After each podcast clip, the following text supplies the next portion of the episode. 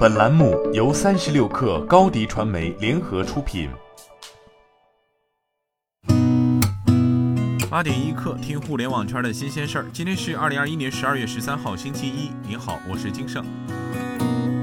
据界面新闻报道，柳江人家螺蛳粉官方微博昨天发布情况说明，回应螺蛳粉镉超标事件。品牌方称，被曝镉超标后，已于当日二十二点十分停止全部生产线，并组成食品安全专项调查组进行内部自查，未发现有镉含量超标的相关异常情况。在配合柳州市场监督管理局、柳州市余丰区市场监督管理局等部门进行全面调查后，多次调查结果并未发现柳江人家螺蛳粉镉超标的情况。刘江人家称，已委托律师联系到视频发布方工作人员，请测评公司提供完整检测报告原件或复印件，将进一步溯源。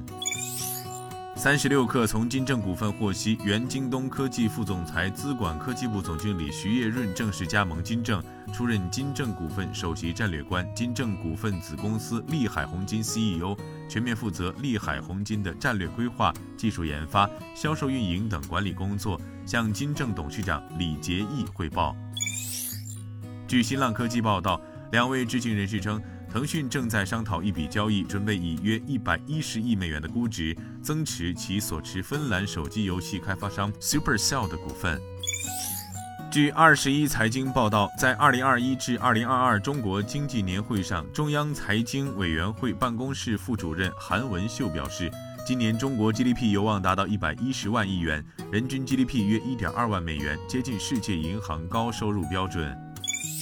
据 TechWeb 报道，威马汽车与中国联合网络通信有限公司上海市分公司签署战略合作协议，双方将在工业互联网、5G 应用、云服务等企业数字化转型领域开展合作。威马汽车创始人兼 CEO 沈辉、上海联通党委书记、总经理沈洪波等双方领导共同出席活动并签署协议。据财联社报道，今年前三季度，中国头部企事业单位广告业务收入已经达到了九千四百零三亿元，比去年同期增长百分之二十点九一。中国广告市场规模预计将在今年突破一万亿大关。数字技术创新迭代与数字经济蓬勃发展，将驱动广告产业全面实施数字化转型，促进广告产业跨越式发展。据韩国亚洲日报微博昨天消息，三星电子近日将成立不到一年的机器人事业支援特别工作组调整为机器人事业组，作为三星电子的另一常设部门运营。这一举动表明，三星电子有意将机器人技术进行商业化，通过设立专门部门为公司创收。今天咱们就先聊到这儿，我是金盛八点一刻，咱们明天见。